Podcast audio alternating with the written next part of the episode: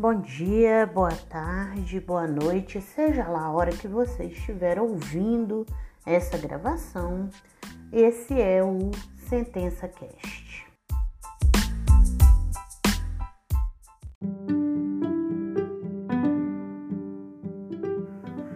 Bom, vamos para o episódio 13, que é Galo. É da sentença da Ju pela ordem né, de chegada, gente. Vou falar. Minha expectativa com essa correção é que todo mundo ouça o podcast todo mundo, tá? Tem coisa que eu vou fazer referência aos outros, porque a tia vai ficando cansada. Já é três horas da tarde. para não repetir as coisas, né? Mas aí vocês vão saber o que aproveita. Eu vou falar. Vê lá no do fulano, vê lá no do ciclano, tá bom? Não é porque eu tô dando preferência a ninguém, não. A partir de semana que vem eu também eu vou fazendo inversão. Tipo, hoje foi Renata, Tomás, Jussara. Semana que vem eu faço Jussara. Semana que vem não, né? A próxima sentença. Jussara, é, Renata, Tomás. Entendeu? Para não ficar ninguém sentindo carente. Ju, igual os meninos, é, você não fez a preliminar de incompetência da Justiça do Trabalho para recolhimento das contribuições previdenciárias, né? Eu falei no da Renata, falei do Tomás, já expliquei bastante lá o que é que é essa preliminar. E como não tem uma contestação, né, acaba que a gente esquece mesmo, isso é normal. Mas é só processo de vínculo a gente ficar atento nela. Eu colei no seu PDF para você ver o que é essa preliminar. É, revelia sua certinha, nada para falar do tópico. Aí você entrou com o tópico de verbos rescisórios. Eu só botei um título a mais falando de vínculo empregatício. Porque, assim, a ordem é essa, né? Primeiro a gente vai declarar um vínculo empregatício, depois a gente vai tratar de verbos rescisórios. Então o tópico tem dois assuntos. Aí vem a questão: a reclamante, na verdade, ela narrou que ela trabalhou até 26 de maio de 2020. Tô com 2022 na cabeça, vocês já viram, né? Até 26 de maio de 2020. Esse é 26 de junho de 2020 é já é a projeção ficta do aviso prévio indenizado de 30 dias. Então, o contrato, em tese, a prestação de serviço, em tese não, na real, vai até 26 de maio. Aqui eu vou fazer um disclaimer que eu quase fiz na sentença do Tomás, mas eu não fiz para não ser a pessoa mais implicante do mundo. Eu, Mônica, quando eu declaro vínculo, eu não incluo a projeção ficta do aviso prévio. A não ser que eu faça um, uma observação específica que eu estou levando o contrato aqui no nosso caso até 26 de julho de 2020 por causa da projeção ficta do aviso prévio. E o Tomás fez isso. Ele escreveu assim: ele falou, estou declarando o vínculo do dia 1 do 11 de 2019 até 26 do 6 de 2020 porque eu estou considerando a projeção ficta do aviso prévio. Então, por isso que eu não falei nada na correção dele. Porque tá certo, certíssimo. Agora, quando eu declaro um vínculo de 1 de 11 de 2019 até 26 de 6 de 2020, aí eu já acho que não fica tão certo. Por quê? Porque não fica claro que tal aviso prévio indenizado incluído aí, entendeu? E depois pode dar uma bateção de boca. Então, eu manteria, do jeito que você escreveu, eu manteria até 26 de 5 de 2020 ou adotaria a técnica que Tomás adotou de falar até 26 de 6 de 2020, porque estou 2020, porque estou considerando a projeção ficta do aviso prévio. Certo? Para não dar confusão depois, né? Ter chororô e tal. E não acontecer o que aconteceu, porque você foi tudo certinho. Seus tópicos tá tudo certinho de verbos rescisórios. Aí quando chegou na FGTS, você foi lá e deferiu o FGTS até 26 de 6 de 2020. Aí ficou errado. Por quê? Porque aqui eu quero chamar atenção para os limites do pedido 2 do rol de pedidos. O pedido 2 do rol de pedidos, eu tratei isso bastante nos áudios da Renata e do Tomás. ele, ele pediu pra gente só o recolhimento do FGTS de todo o período laborado. Ou seja, ele não pediu recolhimento de FGTS sobre parcelas rescisórias. Eu acho que eu até falei isso aí no áudio de Renata, no podcast de Renata. Tem direito? Tem direito, né? Se eu for me perguntar, ah, Mônica, mas ele não tem direito? Tem direito, mas pediu? Não pediu. Então, não dá pra gente dar, senão a sentença fica extrapetida. Né? Então, infelizmente, você não vai poder recolher FGTS sobre aviso prévio, sobre saldo de salário, nada disso. Nem tem saldo de salário nesse processo, porque também não pediu saldo de salário, né? Então, é, eu, eu sei que você usou o modelo da outra rescisória que a gente fez e você tá certíssima. Porque isso é aprendizado. Eu gostei disso que você fez. Você foi lá num esqueleto de rescisórias que você já possuía, que você já treinou em cima dele, que você já aprendeu, para trabalhar suas próprias rescisórias. Brilhou. Certíssima. Só deu esse equívocozinho na adaptação. Porque no nosso caso aqui, a gente só vai poder deferir recolhimento de FGTS até o dia 26 de 5 de 2020, porque a gente está limitado pelo pedido 2 do rol de pedidos, certo? Então tem que tirar, eu marquei as parcelas ficaram para mais, aviso prévio, isso aí tá para mais, a gente vai ter que tirar. O resto tá perfeito, tópico. É, Aí você veio com o tópico, você chamou de base de cálculo da rescisão, que é aquele tópico padrão meu de base de cálculo da rescisão. Tá errado? Não tá errado. Porque ele é um tópico genérico, ele cabe para qualquer rescisão. Só que aí a gente tem que ter o feeling de adaptar para o nosso caso real, Ju. Porque aí entra numa questão do pedido que você esqueceu de decidir, que é o pedido 5 do rol de pedidos. Eu vou chamar atenção para você da mesma coisa que eu chamei atenção para Renata. Tá faltando, na hora que vai produzir a sentença, ticar lá no rol de pedidos, marcar de amarelinho, achurar lá no seu PDF os pedidos você já decidiu para não esquecer nada, porque você acabou esquecendo o pedido 5 do rol de pedidos. O que, que era o pedido 5? No pedido 5, o reclamante pediu diferenças salariais entre o salário que ele recebeu, que ela falou que foi mil reais, e o salário mínimo. E ela pediu isso só no período de fevereiro de 2020 a 26 de maio de 2020, que era o final do contrato. E isso vai ter uma influência tanto na base de cálculo da rescisão, quanto na base de cálculo das horas extras, que é salário, né? Apesar da gente só ter um, um percentual para pagar. Pagar, a gente só vai pagar de fevereiro a 26 de maio de 2020. O que foi o que ela pediu, gente fica limitado.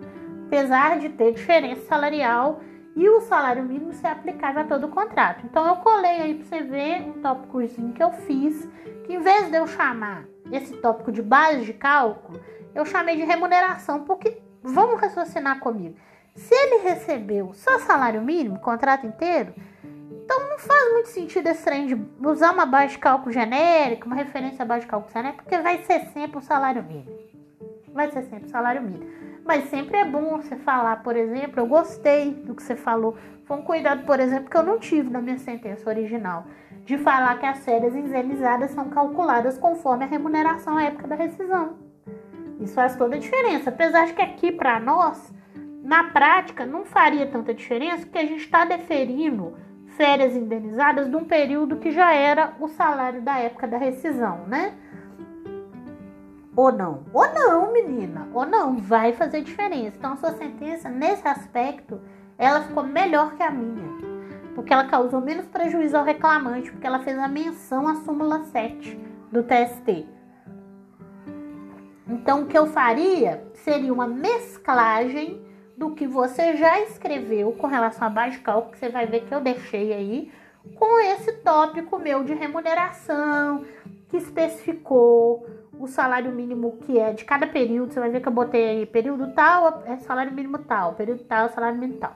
E aí vou repetir o que eu falei no áudio de Renata. Ah, Mônica, mas ele não pediu o salário mínimo antes de fevereiro.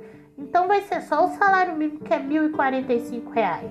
Sim, para pagar a diferença, sim, é o limite do pedido 5. Mas para ser base de cálculo das horas extras, não, né?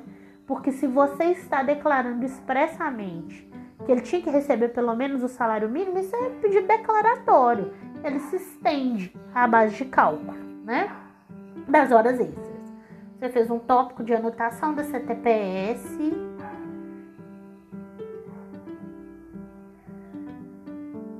Que não que, que tem um equívoco aí bobo que você tem porque você copiou lá do outro processo e não adaptou, tá? Atenção, só faltou atenção. Adaptar aí, ó, para constar período de entrada e saída até o tal, contemplando. Tá certinho, você usou o meu tópico de anotação da CTPS do nosso outro contrato. Nosso outro, nossa outra sentença. Faltou só adaptar as datas aí, ó é, é aquela manha de adaptar o modelão, né? A gente pode adaptar o modelão, mas tem que ficar atento para mudar as datinhas e tal. É, você esqueceu de decidir a questão das guias TRCT e CDSD. Né? Eu marquei aí, é o, é quarto pontinho do pedido 9 do rol de pedidos. Botei o texto para você. E aí eu botei lá, é o que eu, que eu falei com a Renatinha também tá faltando ter um pouco de atenção de ticar os pedidos. Porque senão a gente esquece mesmo. Todo mundo esquece, gente. Pode ser o assistente mais pica das galáxias, o juiz mais experiente. Se ele não voltar lá nos pedidos, olhando, decidi isso aqui, decidi isso aqui, não deu uma ticadinha. Antigamente, quando era processo de papel, a gente ticava com lápis de. É, lápis preto, né? Esqueci até a palavra agora, tô tão cansada. Ai, Jesus, como é que é o nome, gente? Lápis, né? Lápis que apaga com a borracha. Lápis preto. Não vou lembrar o nome técnico do instrumento. A gente ia lá de lápis e, e ticava e depois apagava de borracha, se fosse o caso, ou nem apagava e deixava lá. Hoje em dia a gente trabalha no PDF, a gente marca de amarelinho lá. Esse aqui eu já decidi, esse aqui eu já decidi. Aí você terminou a sentença, bate o olho lá façam isso com qualquer processo que não tem erro. A chance de vocês terem ED, porque vocês esqueceram de decidir um pedido, ela reduz estratosfericamente. Porque você tem a identificação visual lá no PDF de tudo que você já decidiu. Porque quando a gente é assistente, a gente está fazendo muita sentença, e você está muito cansado, já é sexta-feira, você já está pensando mais em tomar uma cerveja do que continuar trabalhando, mas ainda tem serviço. É isso que te salva. Né? Às vezes a gente fica assim, não, você pensa boba, meia dúzia de pedidinho só, mas aí você esqueceu o pedidinho cinco e você vai ter que fazer um embaixo terceiro, embaixo de declaração por causa disso. Que era uma coisa, se você tivesse usado a técnica, você tinha evitado. É, nas horas extras, eu fiz aqui para vocês, pra você comentários que assim, se você ouvir o podcast do Tomás, vai te atender demais. Porque lá eu explico direitinho por que não pode ter horas extras excedentes da oitava diária nesse processo nosso. Então, ouve lá, por favor, só para eu não precisar repetir tudo. Porque é, é, é, tá lá, né? Aqui no nosso caso é só excedente da 44, porque é uma combinação do pedido 3 genérico com a causa de pedir. Mas lá no podcast do Tomás eu expliquei assim com detalhes. Vai te ajudar demais ouvir lá. E colei aqui também para você ver no, no seu PDF o que eu falei lá no podcast do Tomás, tá? O texto. É, uma coisa que você esqueceu mesmo aqui foi de falar que o, o, o, nosso. Qual que era o tempo de intervalo? Porque você virar e falar assim, isso é uma coisa muito importante. É, às vezes tem, tem pessoas, eu já vi pessoas, outros assistentes, que às vezes têm esse vício de falar assim, ah, a jornada é conforme inicial. Isso é muito perigoso sabe? É, eu acho que o juiz ele precisa. Porque às vezes você tem uma jornada inicial. Não, no nosso caso aqui não. Mas às vezes você tem uma jornada inicial assim, ah, meu horário de entrada era de 8 às 8h30. E aí, qual que é de 8 às 8h30? né? É 8? É 8h30? É 8h15? Né? Então, assim, o juiz tem que fazer esse serviço Quando não tem controle, tem que botar no papel pintinho por pintinho. É o horário de entrada é esse, o horário de saída é esse, o horário de intervalo é esse. Ou então, eu tô deferindo X horas mensais, X horas semanais, ou X horas é, por dia, entendeu? Tem que ter um negócio assim, claro, que não dá abertura para discutir na hora de fazer a liquidação, entendeu? Então aqui no seu caso que você optou por essa, por estabelecer a jornada, né? De oito e tantas, oito e tantas, eu já eu discuti isso lá no podcast da Renata, do Tomás também, como que eu fiz, que esse jeito aqui também tá certo, né? E, e já que a gente fez essa opção, você também tem que botar, ó. Então, eu tô estabelecendo a jornada de trabalho dela como sendo de 8 às 19 de segunda a sexta, sábado de 8 às 16 e com intervalo para repouso e alimentação de 20 minutos. Ou intra-jornada de 20 minutos, tá? É, é isso. Tem que botar, porque senão fica muito aberto. Depois da confusão, o perito não entende, aí calcula errado, calcula os 40 em vez de calcular, calcula os 20 em vez de calcular os 40, né? E aí você tem que botar também que você está deferindo 40 minutos diários. Faça isso, por favor, e faça referência ao parágrafo 4 da CLT, porque aqui nesse processo você vai ter essa dicotomia. As horas extras excedentes da 44 elas vão ter reflexos, elas têm natureza salarial mas as horas extras intervalares, pela supressão parcial do intervalo, esses 40 minutos extras diários, eles vão ter natureza indenizatória. Então, dentro do mesmo tópico, a gente tem horas que vão ter reflexo e horas que não vão ter reflexo. E nesse particular, eu chamei sua atenção para cá que você esqueceu de fazer o tópico de reflexos. Né? As horas excedentes da 44 aqui, elas têm reflexo. Elas não são indenizatórias. Aí eu botei aí o tópico de reflexos. Ao contrário dos meninos que não fizeram, você fez um tópico de critérios, que aí tem alguns apontamentozinhos aí, coisa boba. É, você falou na base de cálculo que vai ser o salário mínimo. Sim, vai ser o salário mínimo. Só que você escreveu salário mínimo constitucional. Acho bobagem. Acho que isso abre margem para ficar discussão depois é, se o salário mínimo é o regional, isso é porque tem, né? Então, bobagem, só botaria salário mínimo, que você já botou lá no tópico em cima, e eu faria referência à súmula 264 do TST, porque tem gente que entra com ED se não falar dessa súmula. Ah, agora o tópico de indenização por dano moral. Então, eu achei curioso o seu tópico de indenização por dano moral, porque ele tá certo, do ponto de vista fático, mas ele está errado do ponto de vista do pedido. Porque quando a gente lê o pedido, principalmente da causa de pedir, Ju, quando a gente lê a causa de pedir, ela pediu esse dano, ela ficou sem. Aí, por que que acontece? Você fez um tópico de indenização por dano moral, provavelmente você pesquisou é, algumas sentenças lá da 14ª vara, em que tem dano moral por falta de pagamento salário e verba rescisória, porque a titular da nossa vara, ela defere dano moral por isso. É um dano moral que a gente chama de res ipsa. É um dano moral por si, né? Por ser mandado embora sem receber rescisória. A gente tem textos lindos, dramáticos sobre isso, que citam Constituição e coisas de direitos humanos. A gente tem coisas lindas lá na 14 sobre isso, muito bem construídas pela doutora Ângela.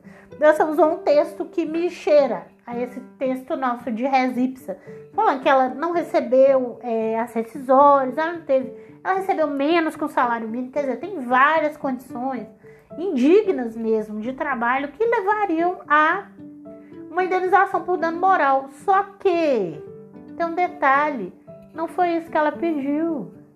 Ela pediu indenização dano moral porque o empregador dela era um bêbado que xingava ela, que desrespeitava ela, que dormia no local de trabalho.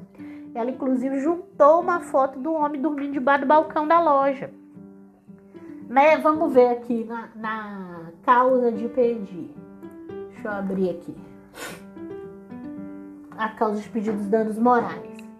papapá, ela fez todo um discurso de dignidade da pessoa humana e tal, mas olha o que, que ela veio, conforme anteriormente narrado, a reclamante ao longo do contrato era maltratada e ofendida pelo seu patrão, vez que o mesmo estava sempre embriagado em serviço, causando diversos transtornos de ordem psíquica reclamante, um absurdo. Fato é que é, ele, ele, da mesma forma que a embriaguez habitual cometida é considerada justa causa se fosse por parte dela, né? Ela faz um argumento assim, que se eu chegasse embriagada, eu tomaria justa causa, mas ele fazia isso comigo, né? Então, assim, aí ela fala dos maus tratos, né? Então, o que que acontece? Você fez uma argumentação toda correta do ponto de vista fático do processo, que não tem como discordar, né? Realmente, ela trabalhou sem carteira assinada, sofreu fraude trabalhista, ela não recebeu verbas rescisórias, foi mandada embora com a mão na frente e outra atrás, sem FGTS, sem seguro-desemprego, e ainda por cima, seis horas extra não recebeu, e ainda por cima, é recebeu menos que o salário mínimo, quer dizer, né? Todo um pacote de, de indignidades e ilegalidades. Só que quando ela pediu dano moral, não pediu por causa disso. Ela pediu porque o patrão dela era um bêbado, que xingava ela, que desrespeitava ela. Então, você tem que manter todo esse discurso aqui da dignidade da pessoa humana e tal, mas na parte fática, você pode até deixar, entendeu? Eu acho que a título de argumentação, embora não seja função de juiz argumentar, né? Mas assim, vou, vou, vou, usar uma palavra mais adequada. A título de florear a sua fundamentação, você pode deixar alguma coisa aqui, né? Da questão dela ter sido mandada embora sem receber rescisórios, enfim. Mas você tem que bater nessa questão do patrão bêbado. E é duas linhas, não é muita coisa não né? Porque presume-se verdadeiros os fatos alegados na petição inicial, que o patrão dela era um bêbado, que ia trabalhar embriagado, que dormia debaixo do balcão no trabalho, inclusive tem uma foto de folhas tais mostrando isso. E por causa disso, né, ela merecia um ambiente de trabalho equilibrado, com um tratamento adequado e você está dando 500 reais de indenização por dano moral. Então precisa mudar a fundamentação para adequar a causa de pedir, senão fica parecendo que você está decidindo uma coisa que nem foi pedida. Certo?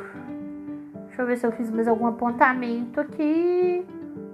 Ah, tá. Compensação e dedução. Foi a mesma coisa que eu falei. Eu falei, acho que um pouco para Tomás, mas falei para Renata. Compensar e deduzir o quê, né? É o tipo da coisa. Você tem uma reve... eu, fa... eu falei um pouco no tópico do Tomás que eu nem faria esse tópico.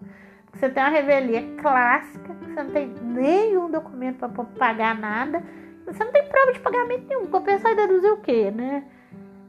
Agora, vou, vou falar um negócio que eu não falei nem no caso da Renata, nem no caso do Tomás. Eu vou falar agora aqui, porque me veio a cabeça agora. Tem juízes que eventualmente aceitam uma compensação, por exemplo, se amanhã ou depois um patrão provar que anotou a carteira sim e que recolheu um FGTS, aí deixa compensar o FGTS, que é tributo, né? Mas assim, a chance de ter rolado aqui é muito pequena, praticamente mínima. Eu não mandaria compensar nem deduzir nada. Se eu fosse fazer um tópico de compensação, que eu não faria, mas eu faria falando isso, que não tem prova, que não, que não tem nada a deduzir e tal, mas autorizar a deduzir coisas pagas, sendo que você não tem nem defesa, nem documento nenhum juntado nos autos, porque a gente tem que ter em mente, gente, que tem tempo para juntar documento nos autos. E esse tempo é o tempo da defesa para o reclamado. E se ele não juntou, precluiu. Agora, é isso que eu estou fazendo, fiz esse disclaimer. Tem algumas coisas que, como são recolhimentos fiscais, tributários, né? Essas coisas que você está devendo é para outras pessoas, que nem é para o reclamante, tem juiz que aceita, né? Você provar num futuro um recolhimento de FGTS você já fez, ou de imposto de renda, tem juiz que aceita. Mas verba é um trem complicado, porque senão você samba em cima da preclusão temporal do, do processo, né? As coisas têm tempo para ser provadas nos autos. Aí eu botei aqui para se adaptar, né? As coisas ficaram faltando na fundamentação, preliminar de competência, diferenças salariais, a entrega do TRCT, igual a gente com, com, é, comentou lá em cima, e basicamente é isso.